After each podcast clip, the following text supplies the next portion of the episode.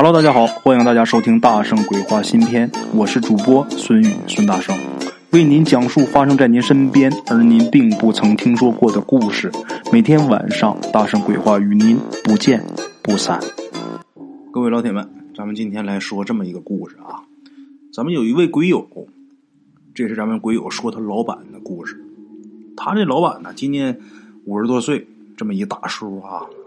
去年呢，这位大叔。请了一位高人，你看大圣，我总说什么高人高人，这高人有多高呢？得有两三层楼那么高，哈哈！当然这是开玩笑。我说这高人不是个儿高，是能耐大。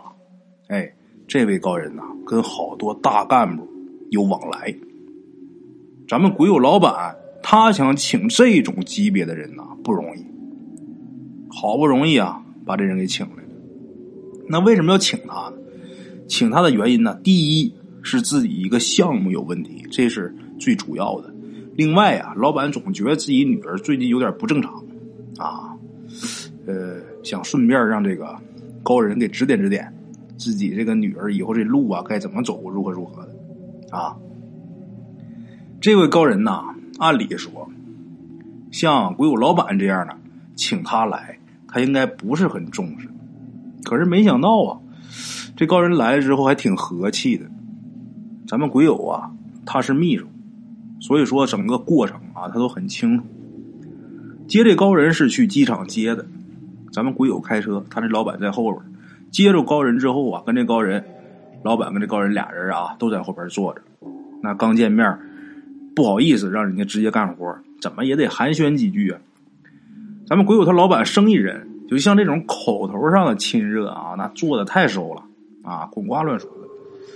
这个高人呐，等鬼友这老板这个寒暄完啊，告一段落之后，这高人说话了。这高人可没跟他寒暄，直接就说：“我知道你对我还是半信半疑，你想问点啥试试我，对吧？”这高人突然间来这么一句，把鬼友老板给照一愣，啊，不知道怎么接话啊。好在这高人也没难为他，就说得了。我知道你想问什么，那我先说了吧啊！你是不是想问你们老家有个傻子，今年三十多岁，男的，前几天被几个醉鬼啊拿他开玩笑，他睡觉的时候把他这个裹身上这毯子给点着了，然后后背啊烧起来好几个大燎泡，现在这燎泡破了，整天流黄水，很难受。你想问问我知不知道为什么这傻子他得受这罪，是吧？这高人一说完，鬼友老板就傻了，怎么的呢？他怎么知道我心里想问什么？咱们鬼友他老板还真想试试这位高人的能耐，没想到人家一下就看出来你想试我，而且人知道你想问我什么，愣了。这高人也没难为他啊，接着说。我告诉你为什么，在抗日时期啊，在北京那会儿叫北平，城外有这么一个小学。咱这儿得说明一下啊，当时这个北平城没多大，二环以外就算是城外，因为那会儿有城墙，城墙还没拆呢。出了这城墙就算是城外，大致来说就是二二环以外啊。那么说小学呢，也不像现在这小学。现在咱们知道，这孩子上学就六七岁再大点八岁，怎么的也上小学了，是吧？那会儿不是，那会儿小学分初小跟高小。这高小呢，也就是完成小学学业，那就算是挺有文化的人了。哎，像呃咱们家啊，我有一个大爷，我那大爷之前在有些故事里边我还提过啊，我这大爷那时候初中毕业，那了不得了，后来呢就老当老师了。现在你要说你初中毕业，那得让人笑话，对不对？当然我是连初中还没毕业呢。那会儿小学能念完，那就算是挺有能耐了。不用说像现在啊，上十几年、二十年学。那么这么说的话，小学念完那就算是有文化了。小学才六年级嘛，因为这个原因，所以说上学这个年纪啊，卡的不是那么严。卡的不是那么死，非得六岁、七岁、八岁我就上学，啊，竟有呢十来岁，还有十多岁才上小学的。这个学校啊，刚才咱说北京城外的这个学校，抗战时期的学校，整个学校就这么一个老师，这老师姓什么？姓马，四十来岁，这么一男的。全学校啊，六个年级，总共几十个学生。这马老师一个人教。这马老师呢，原本是干什么？他不是老师，他是烧窑的，烧砖呐，烧瓦呀，烧土窑的。后来呢，他唯一的一个员工，也就是他媳妇儿，跟一个客户跑了。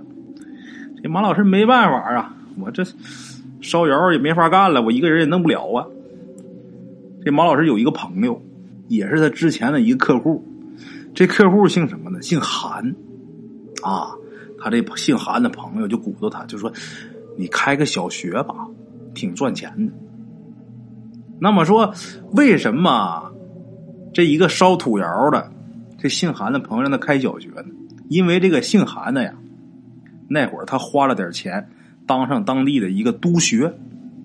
这督学是什么职务，我也不是很清楚啊。反正这官不大，我理解就是教育局派出来的这个监督人员吧。我估计啊，就负责监督这一片小学的，应该是啊，这个监督员那马老师一听，他现在干督学。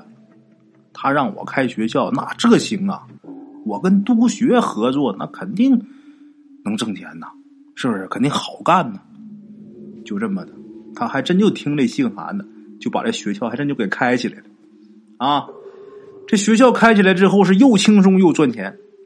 这城外来上学的那都是农家子弟，这个父母可能都不认识字儿啊，那还不好糊弄吗？哎，这是开学校很轻松。为什么说又轻松又赚钱呢？你收学费是一方面，另外什么呢？他俩还乱收费，卖点教材呀，啊，卖点点心呢。那会儿能送孩子来上学的，那家里边啊，也不是说穷的什么都没有。他既能上起学，就证明他家里边还有点富裕钱所以说啊，弄点教材，卖点小吃的，我乱七八糟的，再刻薄刻薄这家长，实在不行，把这督学啊请出来。那在农家人的眼里来看，这督学那可就官老爷了。他俩就乱收费，所以说这种零花钱的收入啊，比这个学费还多。那，你家长什么都不明白，那我怎么教怎么是，是不是？稍微认识点字儿，我就敢说我是老师了。然后我再一乱收费，所以说又轻松又赚钱，啊，这个买卖干挺好。什么买卖都一样，既然赚钱了，就想着扩大规模。那么怎么扩大规模呢？这个韩督学呀，想了个办法。当时不是日本人占据北平吗？哎，说咱们想把这买卖干大呀，得讨好日本人呐。这俩人商量了半天，说这怎么讨好呢？后来合计合计，说咱这么的，咱写一本报告报上去，哎。就说我们这地方啊，主动开日语和新国语课程。这日语他俩倒是谁都不会啊，就是蒙人。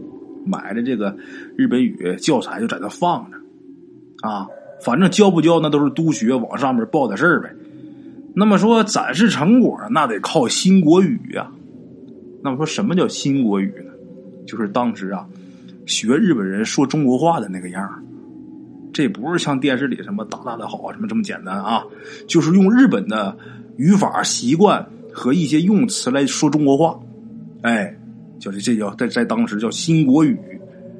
这日本人对这个新国语啊非常重视，这个重视程度甚至是超过这个日语教学。为什么呢？因为你要让人学会这日语啊，能运用，学完之后能用啊，那需要很长时间。这还得得指这个说全日制的这个孩子学这东西，这成年人你要想，呃，打根上学这日语那太难了。但是这新国语，只要是改变一下表达方式就行了，很简单。这也是日本人重视这个新国语的第一原因啊。更主要的原因是什么？用新国语表达日本很多侵略思想是非常顺嘴的，因为这些思想本来就是日本人想的嘛。什么大东亚共荣之类的。而且这新国语啊，可以割裂文化传承，很容易就植入这日本文化，这是日本文化侵略的利器呀。这新国语，所以说日本人重视这东西。他俩把这报告写好之后啊，报上去，的确，那当局是重视了一下他们，但是也不过就是仅仅的重视了一下而已。当时这种小汉奸太多了，没那么多功夫啊，呃，整天就绷着你这事儿。他俩挺失望的啊，可是很快呢，又来了个机会。什么呢？他俩这报告不是被夸奖了吗？这个区教育局让马老师去去干嘛呀？给负责的这个处长详细的讲讲这个新国语的普及。这马老师这一下啊，受宠若惊啊，去了。正在教育局汇报呢，电话来了。谁打来的？日本人找他。啥事儿呢？北平有英雄，不服日本。从日军进城开始，西山北边就有了游击队。这游击队啊，那是植根于人民呐，当地老百姓很多自发的给游击队送情报。这天就是日军出来打游击队，结果发现一孩子，因为离得远，这孩子跑了。但是日本人呐，觉得这时候出来，这孩子一定跟这游击队啊有勾结。这孩子呢，跑进了马老师这学校了。这日本人追这孩子的时候，离得远看不清楚。等追来以后啊，那学校好几十个孩子，那在这些个孩子里边，那也辨认不出来谁是啊。所以说，给马老师打电话，让他来辨认。辨认什么呢？你认一认哪个是你学生？是你学生的没有事不是你学生的我们抓走。马老师一听日本人叫他回去，他不敢回去啊。虽然说他总讨好日本人，但是他不敢跟日本人见面，尤其是日本军方。这个韩督学呢，这时候也在马老师旁边，他也害怕，他怕什么呢？他怕他作为督学，这日本人再把他也叫回去，他也怕日本人，或者说这个马老师胆小啊，把他也一起拉回去，他害怕，所以说他就给出主意。他就跟马老师说呀：“这个事儿啊，肯定不是你学生干的事儿啊！你跟日本人你这么说，你就说呀，事不宜迟，你现在回去啊不赶趟啊！你说那个，咱们也立刻往回走，但是在咱们回去以前呐，你让日本人呐叫你学校这些孩子说新国语，那不会说的肯定就是游击队呀。”等日本人抓了人，他也就走了，然后咱俩再慢慢回去，跟日本人就碰不上。这马老师一听很高兴，哎，这是个办法啊！啊，赶紧就给这日本人去电话。这电话里就这么跟日本人说了。这俩人啊，觉得逃过一劫呀，在那擦擦汗啊，没坐五分钟，这马老师就跳下来了，又赶紧打电话。电话打过去，还特意嘱咐日本人，问这些孩子，让这些孩子说新国语的时候，一定单独叫出去。问的时候不能让别人听见，为什么？因为这新国语太好学了，万一游击队这孩子听别的孩子说他学会了呢，那就没办法辨认了呀。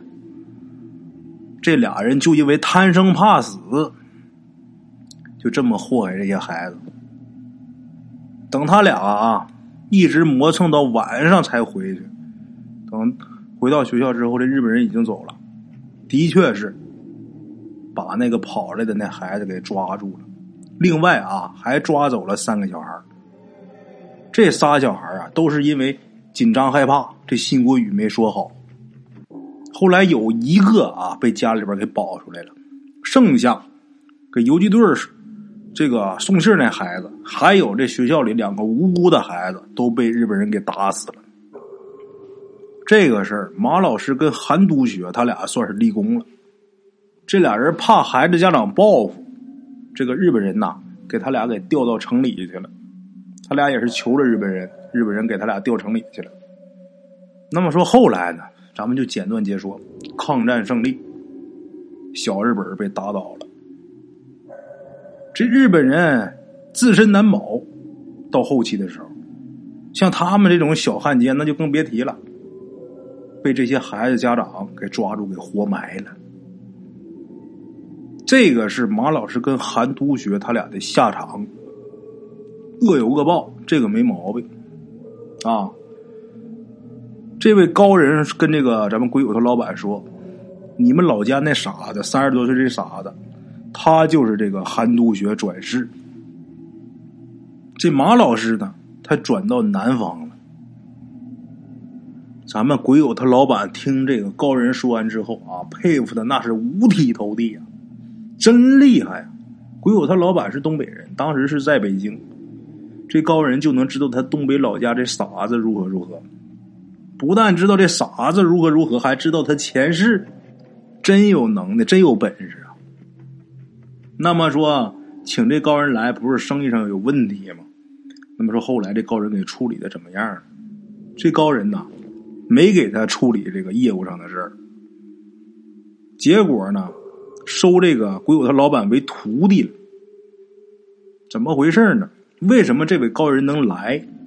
这高人可不是真来给他处理业务，是觉得他俩有缘分，收咱们鬼友老板当徒弟。鬼友老板公司这事儿一点不管了，把这公司交给自己女儿的。